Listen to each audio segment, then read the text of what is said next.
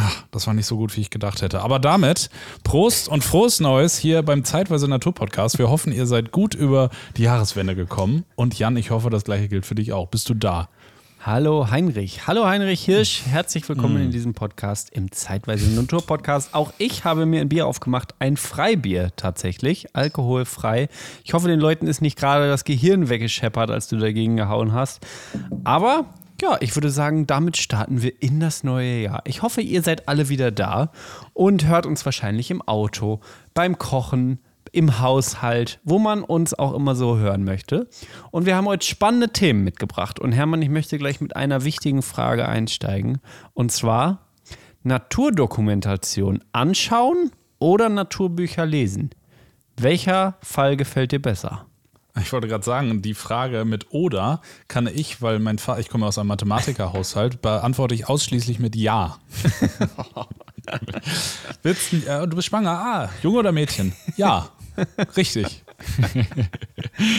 Na, das stimmt aber Was? so jetzt nicht. Du bist doch ein Lügner. Ich weiß doch, dass Entweder du Naturdokus eigentlich gar nicht so gerne ähm, genau, also ich mh, kommt drauf an. Also äh, immer wenn es läuft, gucke ich es mir gerne an und ich gucke es mir nie, also ich setze mich nie aktiv irgendwo hin und gucke mir das an. Aber immer wenn es läuft, finde ich es gut. Lesen tue ich es hingegen sehr gerne. Also auch wenn ich sonst ein komplett durch und durch visueller Typ bin und eigentlich nicht so gerne lese, würde ich sagen, tatsächlich lieber lesen. Mhm hatte ich mich nämlich tatsächlich drüber gewundert, weil du ja wirklich ein visueller Typ bist. Und dann habe ich gesagt, dich gefragt, sollen wir nicht hier mal so eine coole BBC Planet Earth 3 Serie gucken? Und du so, Mann, nee, kein Bock irgendwie. Das sind so die geilsten Bilder. Unglaublich, unglaublich krass. Und Hermann sagt, ja. nee, ich finde es irgendwie doof. Fand ich überhaupt nicht. nicht verstehen. Also, ja. was ist da mal schiefgelaufen, Hermann, frage ich. Weiß ich auch nicht. Ich meine, ich habe auch wirklich, ich habe, also, ich habe so viele Naturdokumentationen geguckt schon in meinem Leben. Ich habe also alles Expedition ins Tierreich. Ich würde ja. sagen, jede einzelne Dokumentation, die bis in den japanischen Sprachraum über Skandinavien gemacht wurde, kenne ich. Ich habe BBC 1, BBC 2, ich habe alle, also es ist nicht so, als würde ich das meiden. Äh, okay. Äh, nur irgendwie hatte ich das jetzt zuletzt oder ich dachte, oh, irgendwie, hm. Aber vielleicht muss ich das einfach mal brechen. Wir sind ja im neuen Jahr, neue Vorsätze und so. Ich werde mir, bis wir den nächsten Podcast geguckt haben, verspreche ich dir jetzt hier in der Hand eine Naturdoku gucken. Ha. Geil. Hermann, ich kann dir eine empfehlen und ich habe auch eine Idee. Sollen wir nächste Woche mal die kleinen drei, nee, glaube ich nicht nächste Woche, übernächste Woche, die kleinen drei Naturdokumente, äh, die kleinen drei Natur-Doku-Momente, nicht Dokumente, ai, ai, ai, ai, Doku-Momente äh, anschauen, weil es kommen ja immer die gleichen Sachen. Und da würde ich gerne mal ne, da können wir mal drüber reden. Ah, du meinst so typische Sachen, die immer ja. verfolgt werden. Also, ja. okay, also, oh, ja, Irgend verstehe. so eine rote Krabbe, okay. die immer von A nach B läuft, zum Beispiel. Ah, ja, wer wollen wir gar nicht verraten, aber ich bin dafür, das machen wir mal. oh ja. Ich, irgendwas mit Löwen, auf jeden Fall. okay, du, und, und wir können ja schon mal direkt vorweggreifen, dass wir nächste Woche einen ganz besonderen Gast haben. Ne? Ich weiß nicht, ob wir das nächste Woche schon ausstrahlen dürfen oder ja, warte mal lieber. Aber Warten es, wir, wir haben lieber. Den, Aber es genau. wird spannend. Ja. Es wird sehr spannend. Ich freue mich da sehr drauf. Wie kommst du auf die Frage mit der Naturdokumentation? Hast du gerade was Gutes geguckt oder gelesen? Nee, aber unsere Gästin, die wir da ja hm. haben, hat uns ja auch gerade eine Naturdoku ja. quasi empfohlen. Und die könnte man sich ja quasi als Vorbereitung schon mal anschauen. Ja, genau. Die hatte ich auch im Kopf, als ich das okay. eben versprochen habe. Und dann hau raus, ne? Nee, ja, nee, erzähle ich nicht. Ich erzähle es lieber erstmal nicht. Machen wir schön, bleiben wir schön spannend. Bis nächste Woche. Okay, dann kann man sich das danach angucken, ne? Ja, genau. Oh, richtig gemein. Du weißt wahrscheinlich ah. einfach gerade nur nicht, wie die Doku heißt, ne? Doch, ich weiß es. Steht ja, ja hier. Ja. okay. Nee, lieber nicht. Jan, es war ja nun Weihnachten. Ja. Hast du wahrscheinlich auch 100 unterschiedliche äh, Bücher bekommen, oder? Die irgendwie rund, rund um das Thema Natur sind, oder? Keins. Keins? Okay. Keins. Ja, Gut, ich habe dann für uns beide oder? genug bekommen. Meine Familie hat wieder so geliefert, es sind so gute Bücher dabei. Oh, ich habe das erste schon fast durch, was für mich schon was Besonderes ist. Ähm, mhm. Und werde hier demnächst von äh, weiteren berichten. Und kann eigentlich jetzt schon mal vorweg als Inspiration, ich habe zwar zwei Inspirationen der Woche, aber ein Buch empfehlen, mit dem ich jetzt fast durch bin. Und ja, es ist der kosmische Hermann, aber man kann es wirklich gut lesen. Und zwar heißt das Buch Fast alles einfach erklärt, vom Big Bang quer durch die Weltgeschichte bis zum Ende des Universums. Und zwar oh. von Niklas Kolorz. Und oh. Niklas Colorz und der ist eine richtige Größe im Internet. Mhm. Ich habe mir sagen lassen, äh, TikTok-mäßig ist der richtig am Rasieren, der Kollege. Und ich habe den tatsächlich sogar auch schon mal gesehen. Bei YouTube wurde er mir irgendwo vorgeschlagen. Der zu allen möglichen wissenschaftlichen Themen ähm, Videos macht. Kann ich sehr empfehlen. Das Buch kann ich sehr empfehlen. Und auch ihn und seine Erzählart mag ich sehr gerne. Guckt euch den mal an. Da wird man jeden Tag ein bisschen schlauer. No? Ach, schön. Ja, eine gute Empfehlung. Gut. Kannst du den Buchtitel nochmal nennen, dass wir das auch alle mitschreiben können? Eigentlich, also der Buchtitel ist nur fast alles einfach erklärt. Und das okay. andere ist der Untertitel. Aber fast alles einfach erklärt, genau. Ja, danke Wunderbar. Schön.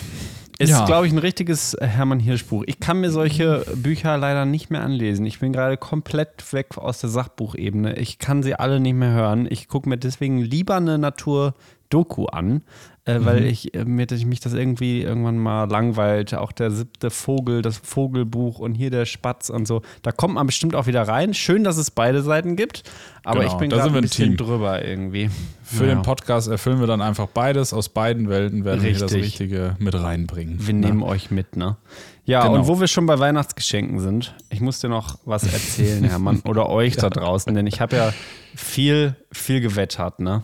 Mhm. Und zwar gegen praktische Instrumente, die man im Alltag natürlich haben kann, wie zum Beispiel der Göffel. Und ich habe keinen Göffel zu Weihnachten bekommen, sondern ein noch praktisches Instrument. Und zwar ist das so ungefähr eine Mischung aus einem Göffel und einem Leatherman. Also ja. eigentlich alles, was ich nicht gut finde. Und ich höre, ich weiß nicht, ob man es hört, mal gucken. Jetzt äh, das Geräusch, das geheimnisvolle Geräusch.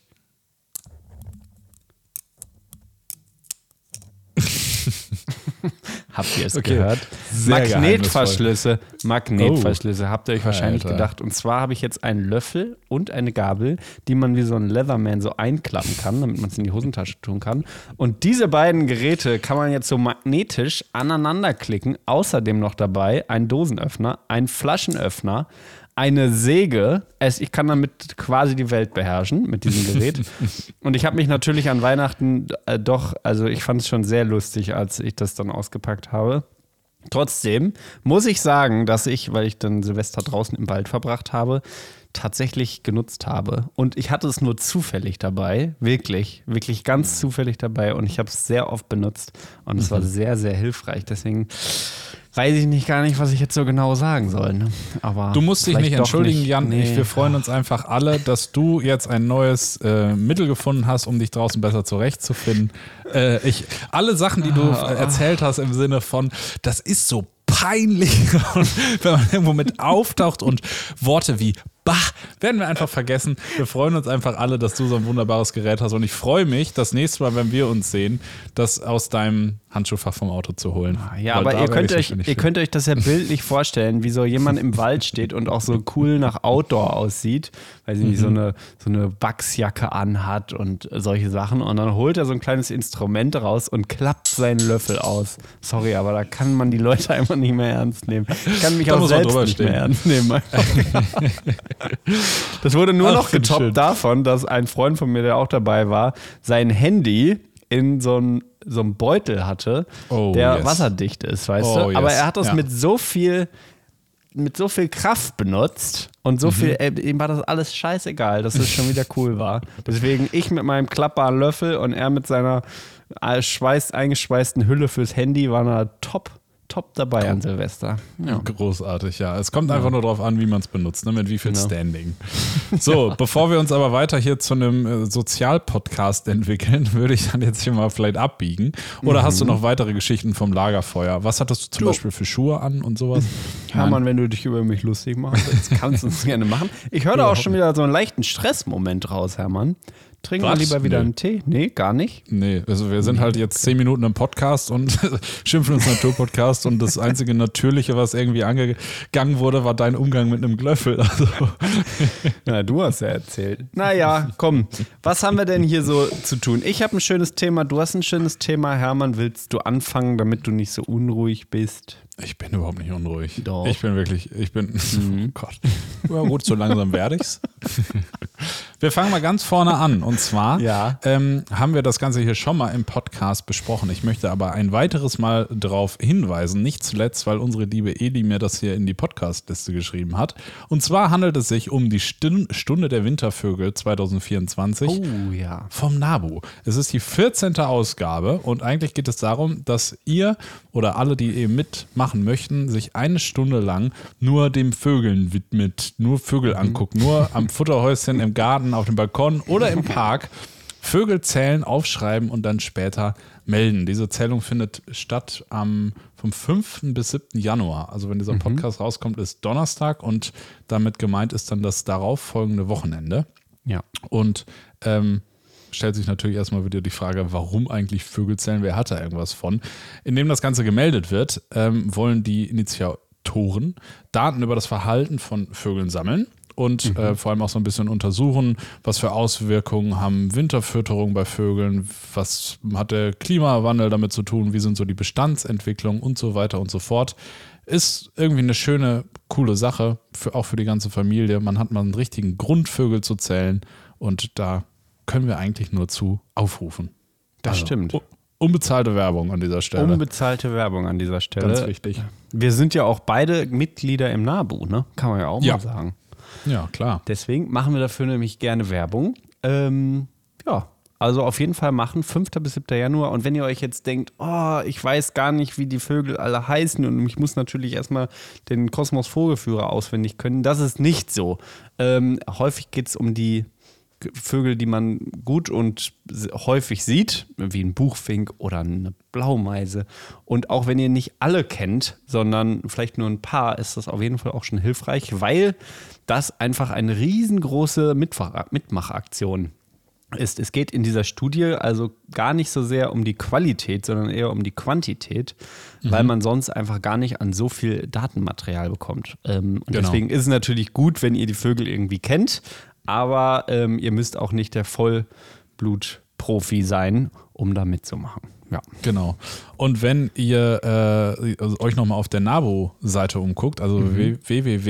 www.nabu.de, da kommt ihr zu dieser äh, Stunde der Wintervögel Zähl mit. Und wenn man da draufklickt auf diesen Termin vormerken, dann findet ihr auf der rechten Seite noch so Sachen zum Downloaden. Unter anderem ist da eine Zählhilfe zur Stunde der Wintervögel, wo so die typischen Vertreter, die man im Garten finden kann, mit einem Bild ab äh, gebildet sind und darunter kann man auch noch eintragen, wie häufig hat man das gesehen. Da werden Zählbeispiele genannt, was überhaupt aufgeschrieben werden soll und so. Das, äh, genau, Ja. sieht wirklich schön aus. Ja, und nächst, letztes Jahr haben 99.995 Menschen mitgebracht. Du, da kann man ja mal 100.000 draus machen. Ne? Ja, wirklich. Also, also die fünf, ne, das seid jetzt Ja. ihr da draußen. Ingelore, Hans Günther und wie sie alle heißen. Ihr müsst jetzt mal in euren Garten gehen und das machen und vielleicht gucken, ist der erste Rang noch weiterhin beim Haussperling. Rangliste 2023 der häufigste Vogel. Der Haussperling dicht gefolgt Nein, nicht ganz. Von der Kohlmeise, Blaumeise, Amsel, Feldsperling, Elster, Buchfink, Ringeltaube. Das sind die Vögel, die ihr vielleicht ja kennt und die ihr bei euch dann auch melden könnt. Ja. Und man kann sogar noch was gewinnen. Also wenn ihr sagt, das komplett Uneigennützige, das ist euch nicht mal genug, ihr müsst auch ein bisschen an euch selber denken, dann kann man sogar was gewinnen. Zweimal wird ein Fernglas, ein Tringa-Fernglas von Vivara äh, wie verlost. Dann gibt es Riesenfuttersäulen, es gibt Vogelbücher zu gewinnen. Also mitmachen lohnt sich in jedem Fall. Schön. So, Ja, du. Ne? Das ist schon Dann- ein richtiges Mitmachangebot. Du hast schon eine Inspiration. Äh, Es läuft, Hermann. Es läuft. Kann man nicht Ja. anders sagen. Ne? Ich, ich sehe gerade übrigens, fünfter ist der Freitag. Es geht schon am Freitag los. Wenn ihr also Samstag, Sonntag bei den Schwiegereltern seid und nur den Freitag habt, geht das auch. Geht also auch am Freitag. Schön. Schön. Stunde der Wintervögel 2024 hiermit zu aufgerufen. Ähm, ja, macht mit. Ich glaube, ich mache auch mit, Jan. Du auch? Ich mache auch mit. Ja, auf Schön. jeden Fall. Wunderbar. Gut. So, dann weiter im Text. Jan, möchtest du erstmal was machen? Du, ich bin ganz gespannt auf dein Thema. Ich habe dich eben schon gefragt, was du wohl hast und du hast gesagt, kannst du nicht machen. Ähm, oder wie, wie ist deine Stimmung? Ja, gut. Ich, ich mach. Ich möchte Mhm. aber dafür nochmal zurück zum Göffel kommen. Okay, ich bin Ich nämlich- völlig tiefenentspannt. Mit meinem Löffel, sitzend in meiner, in meiner Krippe, so sah das ungefähr so aus, wo ich Silvester verbracht habe. Und dann saß ich da so und ich saß in einem trockenen Unterstand, könnte man sagen. Jesus im Arm und ich saß auf etwas ganz Besonderem, nämlich einem Schaffell. Ich hatte ein Fell mitgenommen, weil man natürlich gut da draufsetzen kann. Die denken, du denkst jetzt auch, ach du Scheiße. Aber dann habe ich mich gar gefragt. Du weißt Mhm. gar nicht, wo es hingeht. Ne? Dann habe ich Nee. mich gefragt, Hermann, was Ja. machen Schafe eigentlich im Regen? Oh, ist das so ein Was Witz? Warum stehen Pilze im Wald? Nee, Klingt so. Okay. Was machen Schafe im Regen? Und jetzt stell dir doch mal vor, du bist ein Schaf und du hast da so unglaublich viel Wolle und es regnet und du kannst dich nicht unterstellen. Was tust du? Was passiert? Die haben doch dieses, ähm, ähm, wie heißt es, Lanolin haben die doch im Fell, oder? Genau, sie haben das sogenannte Wollwachs oder das Lanolin im Fell. Und darüber habe ich nachgedacht, denn ich saß ja auch auf einem, auf einem Woll, äh, ich saß quasi auf einem Schaf, könnte man sagen, und hatte, ich war eigentlich von oben bis unten ausschließlich in Wolle gekleidet. Also das ist auch kein Witz, eine Wollmütze hatte ich an, eine Merino-Woll-Unterwäsche, dann ein Wollpulli, dann noch ein Wollpulli und na, ich hatte keine Woll, ich hatte keine Walkhose. Das ist das einzige, aber natürlich eine Merino Schafwoll Unterhose und Wollsocken. Und da wollte ich mit dir ein bisschen über Wolle reden, Hermann. Denn Wolle ist ja mal wirklich das Wundermittel der Natur, eigentlich könnte man sagen. Und ich glaube, noch so ein bisschen unterschätzt, oder? Was sagst du? Es ist so ein bisschen manchmal aus der Mode gekommen. Ich weiß nicht, Ja. wenn du jetzt irgendwo in Frankfurt so bei einer Party stehst und sagst, du hast eine Wollunterwäsche an, ich weiß nicht, ob das so gut ankommt. Gut, das weiß ich nicht, ob das an Frankfurt liegt, aber An diesem Image möchte ich arbeiten. ja, Quasi. okay, die kleinen drei Anmachsprüche, die nur unter Naturmenschen funktionieren. ja, Wolle, also unterschätzt, absolut, also eher aus der Mode gekommen, weil also Wolle ist ja nun schon seit, seit langer, langer Zeit bei Menschen irgendwie ganz hoch im Kurs. Ich bin absoluter Wollfan. Ich kaufe nichts mehr, also keine Pullis mehr, die nicht irgendwie 100% Merino-Wolle sind, weil ich es so gut finde. Ähm, ich ja, muss aber gleich ganz kurz einwerfen. Ich habe mir Oh. kurz vor Weihnachten selber was gegönnt und zwar Wollsocken, ähm, die in meine Schuhe passen. Die sind ein bisschen dicker, schön aus Wolle, Merino-Wolle auch und habe die ganz unreflektiert in die Waschmaschine gepult. Ah. Und was ich da rausbekommen habe, sind so kleine Filzschuhe für so Playmobil-Männchen ungefähr. Ah. Also da die Frage an die Community, an alle, die das hier hören, gibt es irgendwie einen Trick aus, also, also genau wie ich jetzt quasi die großen normalen Socken in kleine Filzsocken verwandelt habe, das Ganze wieder umzukehren. Das, Oh, also, das Umkehren weiß ich nicht, Hermann. Ich kann dir auf jeden Fall sagen, dass vor allem die Wasserstoff- und Schwefelbrücken auf jeden Fall What? gebrochen wurden. Ne? Ich bin im Thema. Und das vor allem bei hohen Temperaturen passiert. Und ich glaube, das ist nicht wieder, also das, das geht nicht. ja. Ich, ja. ich, ich habe die Socken auch gleich neu schon gekauft, weil ich habe es ein bisschen probiert, in Wasser eingelegt und so, aber deine Schwefel-, Sauerstoff-, äh, Dingensbrücken haben sich wahrscheinlich trotzdem nicht regeneriert. Ja, gut, okay, dann das dazu. Naja. Aber zurück zu dir und deiner Wolle. Na, ab, ah, warte mal, nee. Da habe ich, glaube ich, gelogen, Hermann. Ja, Es Lügen ist ja mit Absicht. Vielleicht hast du aus Versehen was Falsches erzählt. Sehr gut, Hermann. Du bist mathematisch unterwegs. Man merkt, dass du zu Hause warst. es wurden wahrscheinlich, kann natürlich sein, dass auch Wasserstoffbrücken und Schwefelbrücken gebrochen worden sind. Aber wahrscheinlich sind es doch die Peptidbindungen, die hydrolytisch gespalten worden sind. Okay, okay. Und kann man diese Spaltung regenerieren mit ein bisschen Kleber? Das weiß so? ich nicht. Aber, okay, wir kommen, wir, wir, wir, wir nähern uns der ganzen Sache jetzt mal von außen. Ich möchte nämlich über Wolle reden und warum das so tolle Eigenschaften hat. Denn ich habe da schon wirklich, ja, das oft benutzt quasi als Regenschutz zum Beispiel. Und ich glaube, das ist bei dir auch jetzt schiefgelaufen. Und dieser Regenschutz, Hermann, woher kommt dieser Regenschutz? Weißt du das zufälligerweise? Also ich hätte jetzt, äh, also ich weiß es nicht, ich hätte vermutet, dieses Lanolin kennt man ja auch, wenn man so ein Schaf, was dann noch, also mit vier Beinen steht und nicht Jan Lessmann auf dem Baumstumpf drauf sitzt und man arbeitet da mal so ein bisschen durchs Fell, dann ist danach die Hand so richtig wachsig und auch so ein bisschen dreckig. So und da ist, das ist ja, glaube ich, dieses Lanolin. So Genau. und ich hätte gedacht, dass das irgendwie jetzt von dem Tier produziert wird und Fett ist ja wasserabweisend und das sorgt dafür, dass das sich nicht aufsaugt, sondern halt eher irgendwie abperlt oder so. Genau, also Lanolin ist ein Sekret aus den Talgdrüsen von Schafen. Ne? Und man mhm. findet dieses, man nennt das ja halt auch Wollwachs, findet man im Wollschweiß der Schafe. Ich finde Wollschweiß ein schönes Wort, wenn man sich vorstellt, wie so ein Schaf richtig schwitzt, weil es natürlich auch viel Wolle um sich herum hat. Und wenn es dann Stimmt. warm wird, kommst du ins Schwitzen und dieses Sekret wird da eben dann in der Wolle oder um die Wolle gehüllt und das hat, wie du auch schon richtig gesagt hast, eine wasserabweisende Wirkung und mhm ist auch ein bisschen antibakteriell. Und deswegen hm. wird dieses Lanolin sogar aus der Wolle eben gewonnen und daraus werden dann wieder Salben zum Beispiel gemacht. Also man kann Wundsalben mit Lanolinanteil kaufen, um sich Ach. damit dann die Hände einzuschmieren, wenn man kleine Wunden hat. Die Fachsprache ist dafür, es penetriert gut in die Haut und zeigt wenig Neigung zum ranzig werden. Also was will man mehr? Ne? Klingt wie eine Stellenbeschreibung. Ja, ja das, das stimmt. Also, ein großer Punkt, warum Wolle so cool ist, ist, dass es eben noch einen Lanolinanteil hat. Aber wenn man es natürlich häufig wäscht oder auch bei jetzt einem Wollpulli, ist da vielleicht gar nicht mehr so viel dabei. Und dann müssen wir auf die Wolle an sich zurückkommen. Und da wird es spannend, denn was passiert mit einem Wollpulli, wenn er nass wird, Hermann? Was passiert, wenn du draußen bist und aus Versehen nur dein Wollpulli an hast, aber deine Regenjacke nicht dabei?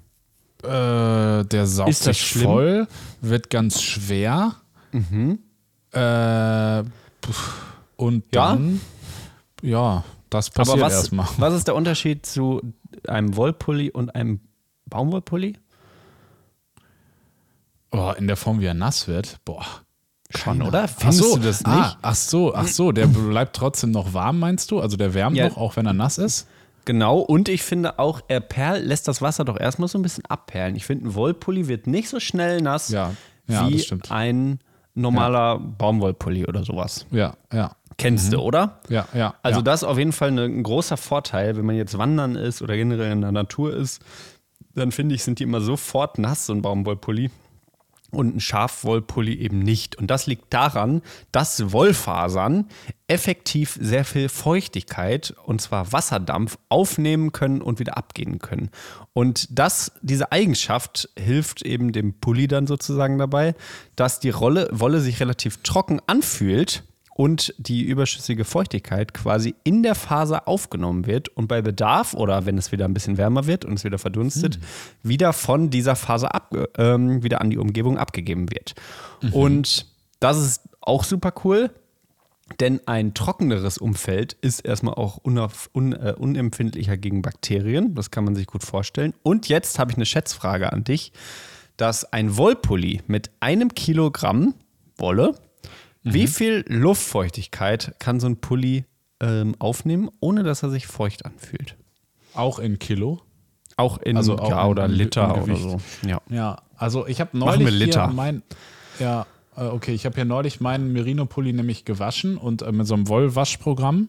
Mhm. Ähm, dann wird er nicht geschleudert und ist halt ganz kalt, damit da nicht viel Puppenzubehör raus wird. So, und den, den habe ich dann rausgeholt. Da war der richtig, richtig schwer, aber auch nass. So, und da mhm. hat er mhm. bestimmt, boah, der hat er bestimmt drei, vier Kilo. Also ich sag mal, das, das doppelt. Also ein Kilo Pulli kann ein Liter Wasser aufnehmen. Ja, aber ohne, ohne dass er sich feucht an. Ah, nicht ganz. Ja, oder einen halben, keine Ahnung. 0,3 Liter, sagen wir. Aber ein okay. Kilo Wolle, ich weiß nicht, wie schwer jetzt so ein Wollpulli ist, kann ich jetzt ah. schwer sagen. Aber man muss sich mal vorstellen, ein Kilo Wolle kann 0,3 Liter oder 300 Gramm ähm, Wasser aufnehmen. Das ist ja so ein Glas Wasser. Wenn du das jetzt über einen Baumwollpulli ja. schüttest, stimmt. das ist ja auf jeden Fall nass. Das und das viel. ist eben bei einem Wollpulli nicht so. Und das ist natürlich Krass. auch bei einem Schaf nicht so. Und deswegen ist das für ein Schaf auch nicht so ein Problem, wenn die im Regen stehen, weil eben diese Hohlräume im Faserinnern dazu führen, dass entweder einmal Wasser aufgenommen werden kann und das liegt auch daran, also wo du hast du gerade auch schon drüber gesprochen, dass sich ein Wollpulli auch bei Nässe immer noch warm anfühlt. Das liegt auch mhm. an diesen Hohlkammern quasi, ähm, wo sich dann Luft drin will, auch einschließen kann und es deswegen einfach auch so gut wärmt. Ja. Mhm. Wahnsinn. Das ist doch cool, hat oder? Sich, hat sich die Natur schon wirklich was bei gedacht, ne? Ja, es ist Krass. richtig cool. Außerdem, oh, Hermann, mhm. jetzt kommen wir zurück zu deinem Verfilzen bei deinem, ja. bei deinen Socken. Ist es nämlich so, dass man sich so eine Faser ähm, nicht als eine ganz glatte Faser vorstellen muss, sondern sie hat eine sehr schuppige Oberfläche. Das ist gut deswegen, weil sich die Bakterien, die so überall herumschwirren, nicht so gut daran anlagern können und sich vermehren können. Also eine ja, physikalische Barriere, könnte man sagen, dass Wollpullis auch einfach länger frisch bleiben und zum Beispiel auch nicht stinken. Das hat, kennt man ja auch, dass ein Baumwoll-T-Shirt ziemlich schnell anfängt zu müffeln, wenn man am Tag reingeschwitzt hat, ein Wollpulli mhm. aber nicht. Mhm. Denn diese Wollfasern haben eine Cuticula, eine Schuppendecke, könnte man sagen. Und die ist für flüssiges Wasser undurchlässig. Wasserdampf gelangt allerdings hindurch. Also was für eine krasse Eigenschaft. Also das Wahnsinn. heißt, die Faser kann Wasserdampf aufnehmen, ähm, also absorbieren, aber eben flüssiges Wasser perlt quasi so dran ab. Ich meine, so, ein, so eine Faser kann man sich doch, ne? Kann man sich ja, ja gar nicht vorstellen, dass das möglich ist. Unglaublich. Ja, krass. Das ist cool, oder? Also, und deswegen ist es eben so schwer. Und wenn wir jetzt zu dem Verfilzen kommen, dann ist das meistens deswegen, weil sich dann diese Schuppen durch das mechanische Hin- und Herschleudern eben ineinander verhaken und mm. das ganz doll komprimiert wird und dann diese Schuppen sich nicht wieder auseinanderhaken. Man kann es manchmal mm. versuchen, noch weiter dran zu ziehen, ähm, aber man merkt schon, dass wenn das einmal verfilzt ist, man ja. dann nicht mehr so richtig nee, hinkommt. Dann, also jetzt da Faser für Faser zu enttüdeln, das sprengt dann vielleicht ein bisschen meine ja. Geduld. Okay. Aber also nicht zu heiß waschen auf jeden Fall. Ich habe ja. gute Erfahrungen eigentlich mit 20 Grad, 30 Grad ist schon schwierig gemacht, aber wahrscheinlich hast du auch nicht mehr gemacht, ne? Oder? Nee, das war jetzt eine, tatsächlich, also normalerweise, ne, jetzt gehen wir richtig ins Detail. Normalerweise wasche ich auf 40 Grad, Jan. Ja. Aber dieses Mal habe ich tatsächlich auf 30 Grad gewaschen und habe mhm. da überhaupt nicht dran gedacht mit den Socken. Äh, habe die einfach mhm. mit reingetan. Meine ganzen Pullis und so, das, da benutze ich dieses Wollwaschprogramm für. Also keine Ahnung, wie viel der macht, aber das ist dann also kalt auf jeden Fall und der schleudert ja auch nicht. Mhm. Also Beides. Irgendwie. Jetzt gehen wir richtig ins Detail. Darf ich nochmal kurz zu diesen Schuppen zurückkommen? Hast du bei ja. deiner Recherche zufällig, bist du drauf gestoßen, warum Merino-Wolle irgendwie so ein Ding ist? Also äh, haben die da irgendwie noch mehr Schuppen in diese Richtung? Weil das ist ja der letzte Schrei, irgendwie Merino-Wolle und die soll noch weniger stinken als jetzt normale, dann weiß ich nicht, was ist was, Schurwolle oder so. Bist du da irgendwie auf irgendwas gestoßen? Ich denke mal, nein, bin ich nicht, aber also ich glaube, sie wärmt ziemlich ähnlich. Wahrscheinlich ähm, ist aber der Aufbau von Merino-Wolle einfach so, dass die Cuticula, quasi die einzelnen Schuppen, äh, einfach viel kleiner sind und man sie deswegen hm. nicht so merkt. Also man sagt ja auch, dass Wolle so kratzt, das liegt halt auch darin, daran. Mhm. Und das denke ich mal, dass sie ähm, ja einfach feinere Schuppen haben. Ja. Könnte ich mir ich jetzt so sagen, denken, wenn ihr Wollprofi seid, könnt ihr uns das ja mal mitteilen, ob ich hier Quatsch erzähle. Aber ich denke mal, daran liegt das. Ja. Aber das äh, Jakob, wenn Jakob, wenn Jakob das hier hört, dann weiß er, dass er Fall. angesprochen ist. Jakob, du hast doch da Ahnung von. Kannst du uns ja nicht mehr aus der Batsche helfen? Ich nehme an, das Fell, auf dem du saßt, Jan, ist auch von Jakob, oder? Natürlich, ja. Äh, also eine Empfehlung, Moment? ja. Bitte. Ich Hermann Hirsch bewegt sich von dem Mikro weg und man kann ihn nicht mehr hören. Aber ich höre ihn Jetzt noch im Hintergrund. Ich, hallo, grüß wie er mit einem Schaf ich kuschelt. Ich habe nämlich witzigerweise hier gerade, als wäre ich darauf vorbereitet, so eine große Sammelsurium von Schafsachen. Erstmal habe ich auch das Fell von Jakob hier. Mhm. Wer ist überhaupt so Jakob, um das hier nochmal werbewirksam zu verwursten? Jakob ist ein Freund von uns, Schäfer aus der Schäferei Hullerbusch in der Feldberger mhm. Seenlandschaft. Ein unglaublich netter Typ mit einem unglaublich schönen Hof und einem schönen Laden. Solltet ihr immer in der Gegend sein, auf jeden Fall bei Google Maps Schäferei Hullerbusch mhm. eingeben und da vorbeigehen. Jetzt mit Sicherheit ist da gerade ähm, Winterpause, aber im Sommer gibt es da Eis und auch eben alle möglichen Wollprodukte und was zu essen. Und also es ist einfach super süß und eine super schöne Landschaft da. Ja. So, und dann habe ich jetzt nämlich, ich habe gerade einen Merino-Pulli an. Der ist mhm. ganz weich und jetzt habe ich hier einen Pulli in der Hand, der ist auch ein Wollpulli, aber der kratzt eher. Und jetzt wollte ich mal da einmal hinten reingehen und gucken, ob der jetzt vielleicht eher aus Schurwolle ist oder so. Aber jetzt gehen wir natürlich hier richtig rein. 100% Wool. Made in England. Aha. Hand Wash Cool Dry Flat. Der kratzt ein bisschen. Und das kommt von diesen kleinen, wie heißt genau. das? Cur Curriculum. Cuticula. Cuticula. Also Cuticula, eine Schicht ist das einfach meistens die äußerste Schicht und das besteht eben hier aus so ganz kleinen Schuppen. Ja. Wahnsinn. Habe ich mir noch nie Gedanken drüber gemacht, Jan. Cool, warum oder? Wolle, ich habe mir gedacht, das, das magst du. Ähm, könnte ich mir gut vorstellen. Ja, und dann muss man auch noch sagen, dass Wolle, also diese Wollfaser, hauptsächlich aus Keratin besteht, also einem Protein, das von Natur aus auch schon weniger anfällig für bakteriellen Befall ist. Es ist also eine doppelte Schicht, wenn da dann nochmal eine Cuticula draufkommt, wo dann sich die Bakterien nicht so gut dran halten können, sich nicht so gut vermehren können. Oh, und deswegen stinkt der eben auch nicht so, weil eben weniger Bakterien, die dann für diesen Schweißgeruch dann ähm, zuständig sind, eben ja, sich nicht darauf halten können. Wahnsinn. Ach, ist das ja. ein schönes Naturprodukt. Jetzt sitze ich hier angelehnt an dieses Fell und genieße es noch mehr als vorher.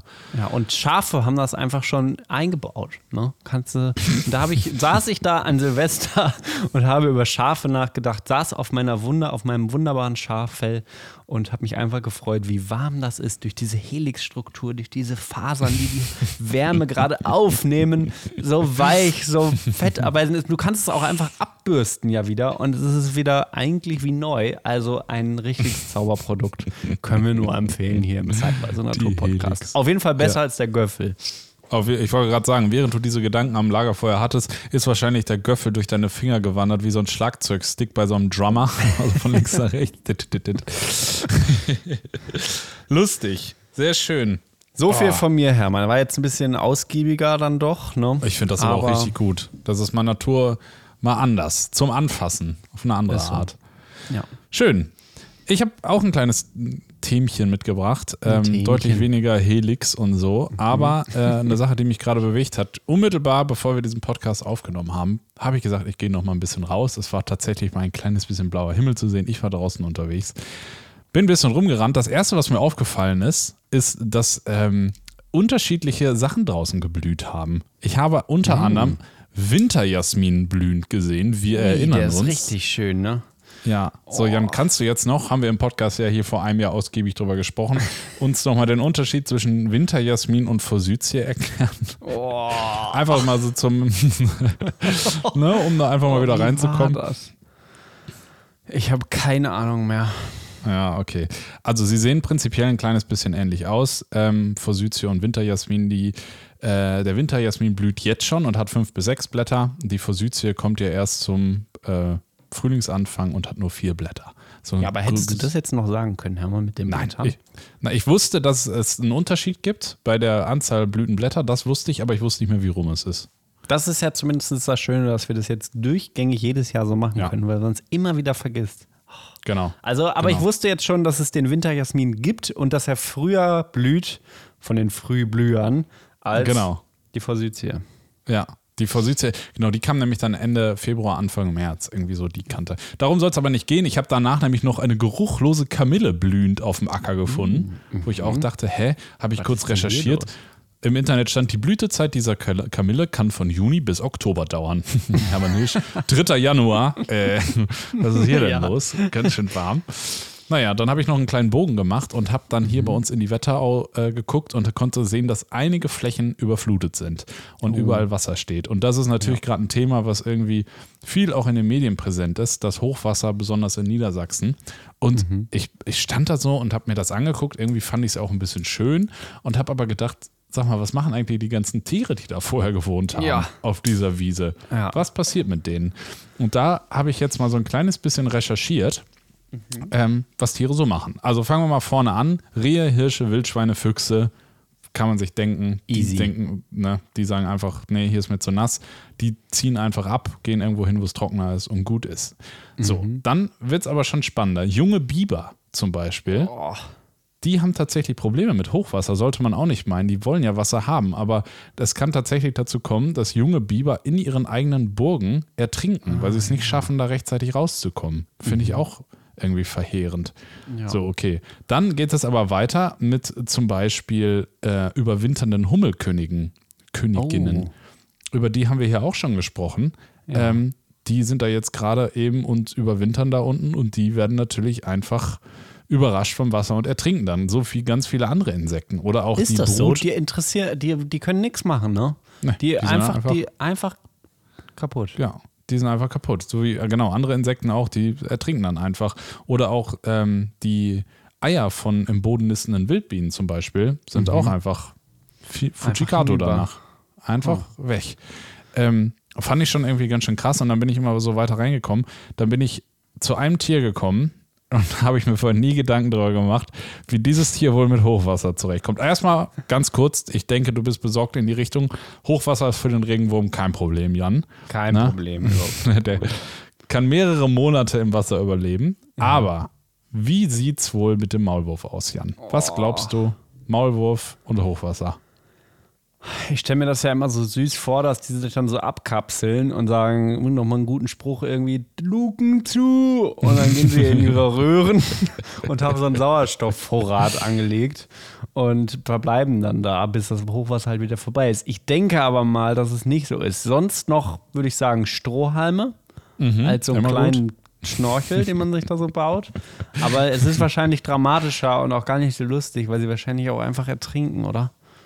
Ich habe dir gerade ein Foto geschickt in unserem Messenger. Guck dir das doch mal an Nein. und beschreib mal, was man da sieht. Eine Nase. Ein Rüssel, könnte man fast sagen. Die können schwimmen. Maulwürfe sind extrem gute Schwimmer. Ähm, Okay. Hatte ich vorher auch nicht so auf dem Schirm, aber wenn man sich das vorstellt mit ihren großen Pranken vorne, das ist ja eigentlich nichts Ja, anderes stimmt. Mhm. als Flossen. Geht richtig ab, sie sind relativ wasserscheu, aber wenn es dazu kommt, ist das kein Problem. Und Mhm. Ich habe dann ein bisschen ähm, mich im Internet umgeguckt und bin auf eine Untersuchung gestoßen von 1981 aus Nordhessen an der EDA Mhm. von einer gewissen Christina Johannesson Groß. Mhm. Und die hat ausgiebig erforscht, wie sich Maulwürfe in Überflutungsgebieten verhalten und hat ein Hochwasser mitbekommen und hat das mit begleitet. Also erstmal ähm, genau, ist halt das Problem, sobald irgendwie Wasser irgendwo hinkommt, ist es natürlich doof und die Gänge laufen voll und die ähm, Tiere müssen Reis ausnehmen. Es gibt aber von Maulwürfen einen Trick und zwar eine sogenannte Sumpfburg. Eine Sumpfburg ist im Prinzip das gleiche wie ein kleiner Maulwurfshaufen, den man ja kennt vom Maulwurf, der allerdings gezielt groß aufgebaut wird. Also ein normaler Maulwurfshaufen ist ja nichts anderes als der Aushub aus den Gängen. Und eine Sumpfburg ist jetzt eine gezielte Anschüttung von, äh, von Erde, um möglichst weit über den Erdboden zu kommen. Das wird zwar prinzipiell von den Maulwürfen laut dieser äh, Studie angelegt, um auf Kälte zu reagieren. Normalerweise gehen die Maulwürfe dann tief in den Boden, um da eben der Kälte zu entfliehen. Wenn aber da das Grundwasser schon so hoch steht oder auch der Boden einfach schon aufgeweicht ist und so nass ist, dann können die das nicht machen und dann bauen die das auf. Und dann geht der bis zu einen Meter ist der dann hoch. Und da können sich die Tiere dann bei, bei kleinem ähm, Hochwasser auch einfach schon zurückziehen, da rein. Finde ich unfassbar, wie cool, dass so ein Maulwurf das macht. Ähm, so, die, genau, die hat anderthalb Meter Durchmesser, so eine Sumpfburg. Naja, Anderthalb Meter habe ich noch, glaube ich, noch nie gesehen. Ich auch nicht. Ich habe früher Steht als hier- kleines Kind auch immer Flutburgen gebaut am Wattenmeer. Oder Ja. wenn Flut kommt, dass du besonders hoch gebaut hast, dass Mhm. wenn Wasser kommt, du dann noch ganz oben drauf stehen konntest. So stelle ich mir das beim Maulwurf auch vor. Mit so einer Ja. kleinen Fahne. Ja, richtig süß. Also hier, also, Also süß ist es eigentlich nicht, ne? Aber naja. Ja, aber irgendwie, ja, stimmt. Also schon, aber trotzdem irgendwie, irgendwie nett. Ja. Ähm, hier steht nochmal, sie entstehen als Reaktion auf Kälte und schaffen durch die voluminöse Erdaufschüttung die nötige Wärmeisolierung für das Nest.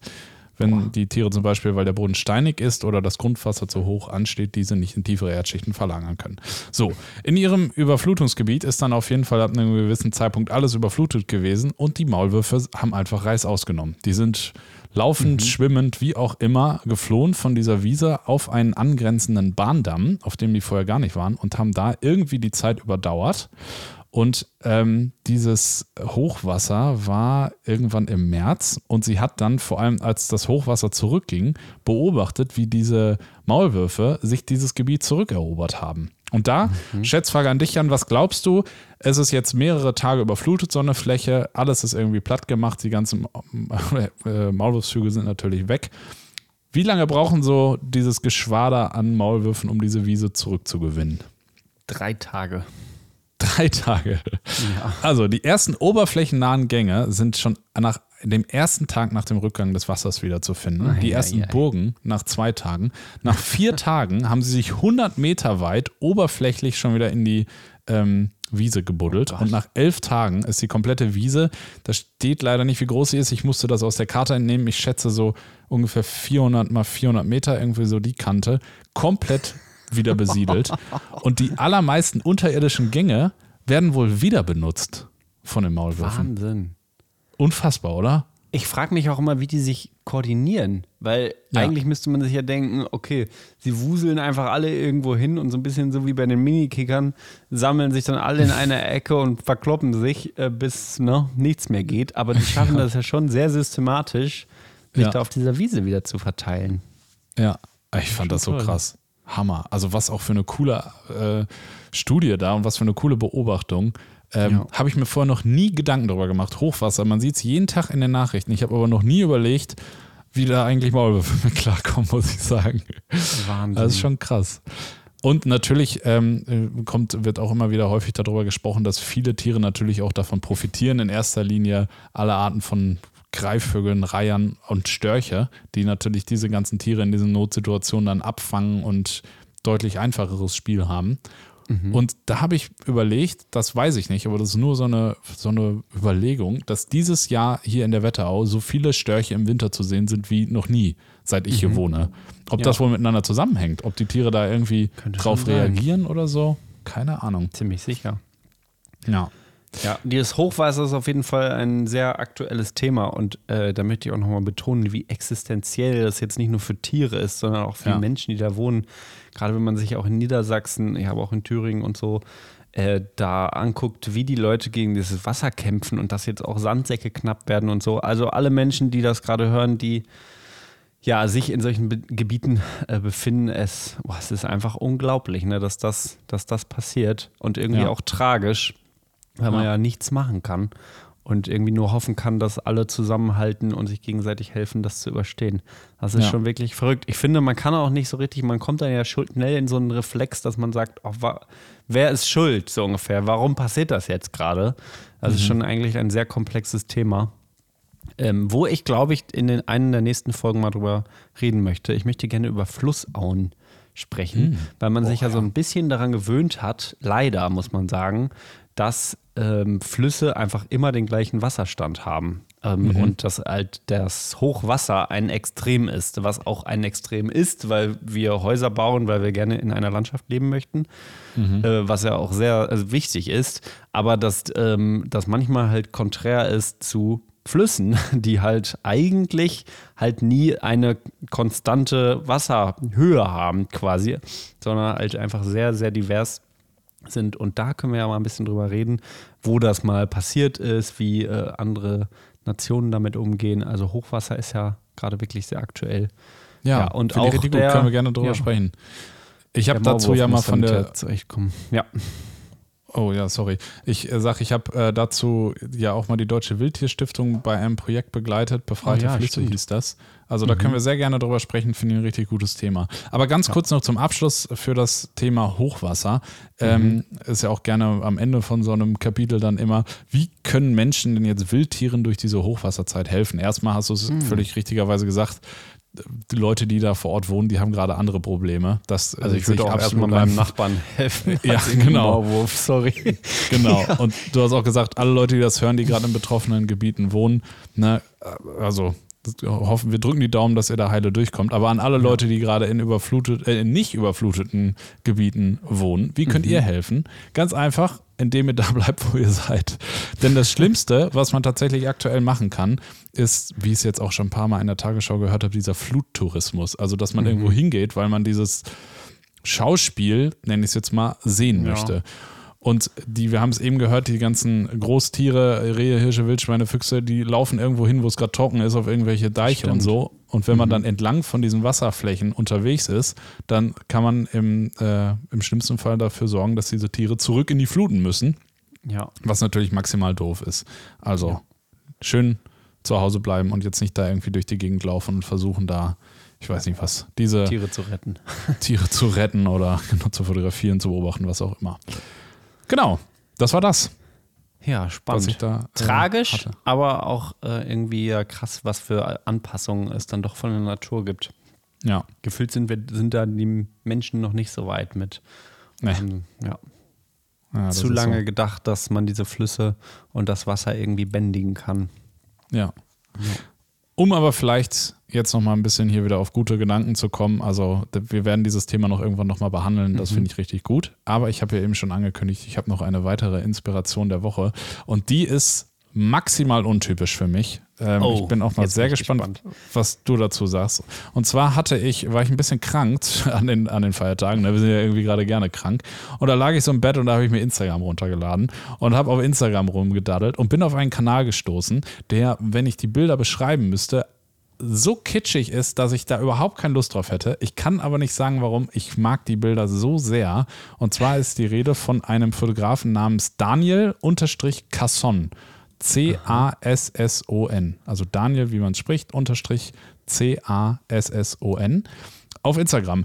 Der wohnt irgendwo in Schottland, irgendwo in äh, Great Britain und fotografiert im Prinzip einfach nur die Landschaft da. Alle Bilder, wo ein Tier drauf ist, von ihm mag ich nicht. Fast, könnte man sagen. Aber alle Tiere, äh, alle Bilder, wo kein Tier drauf ist, haben irgendwie so eine Stimmung. Es sieht alles so, so ein Mittelding aus, gemalt und ich weiß nicht was aus. Super coole Farben. Es sieht überall so aus, als würde ich da am liebsten gerade langlaufen. Ähm, Hat es richtig Fernweh in mir ausgelöst nach Schottland. Also guckt oh. euch das oh. gerne mal an. Ähm, ich finde das irgendwie sehr cool, auch wenn es sonst sehr untypisch ist für das, wo ich sonst so mein, äh, meine Lieblinge habe in Sachen Fotografie. Das stimmt, sieht wirklich gar nicht nach dir aus. gar nicht, gar nicht. Aber geht dir das auch so ein bisschen so mit so diese Fotos von so Häusern da in der Landschaft oder dieser ja. Regenbogen an diesem Tor? Irgendwie, ich habe da auch teilweise, was die Farben angeht, so ein bisschen diesen, diesen Alex Webb-Vibe, mhm. muss das ich sagen. Sehr brillant, könnte man sagen. Sehr viel ja. Blau, sehr viel Gelb. Ja. ja die, die anderen Fotos muss man sich tatsächlich nie angucken von den Tieren, aber oh, nee. ja. Holt mich auch also, ab. Schön. Na, das ja. ist doch schön. Ja, schon mal einmal ich sehe ein Schaf. Da, mit, äh, ah. da, da. oh, und dann ich diese Häuser. Oh. oh. ja, stimmt. Cool. Hier sehe ich auch. In der Landschaft. Oh, ja. ist das schön. Genau. Das dazu. Ja, schön. Ich glaube, wir haben es, ne? Ja, bist ich du muss durch? Auch auf Klo. Okay. muss jetzt Na, das Freibier muss ich wieder befreien, auch aus meinem. Körper. Langsam okay. durchgelaufen. Ich glaube, wir hatten eine schöne Folge hier. Glaube ich ähm, auch. Gut ins neue Jahr gestartet. Genau. Ja, lasst uns gerne eine Bewertung da auf Spotify oder bei Apple Podcast. Macht Werbung für uns, wenn ihr möchtet, dass auch andere Menschen davon hören. Äh, schreibt uns einen Brief, eine Brieftaube könnt ihr auch schicken, wenn ihr wollt.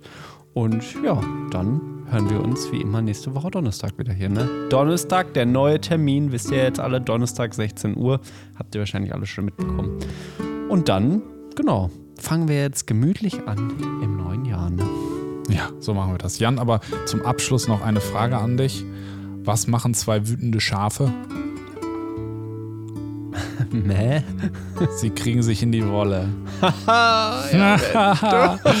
und damit viel Spaß beim Vögelzellen am Wochenende und wir hören uns die nächste Woche wieder. Oh Gott. Na, tschüss.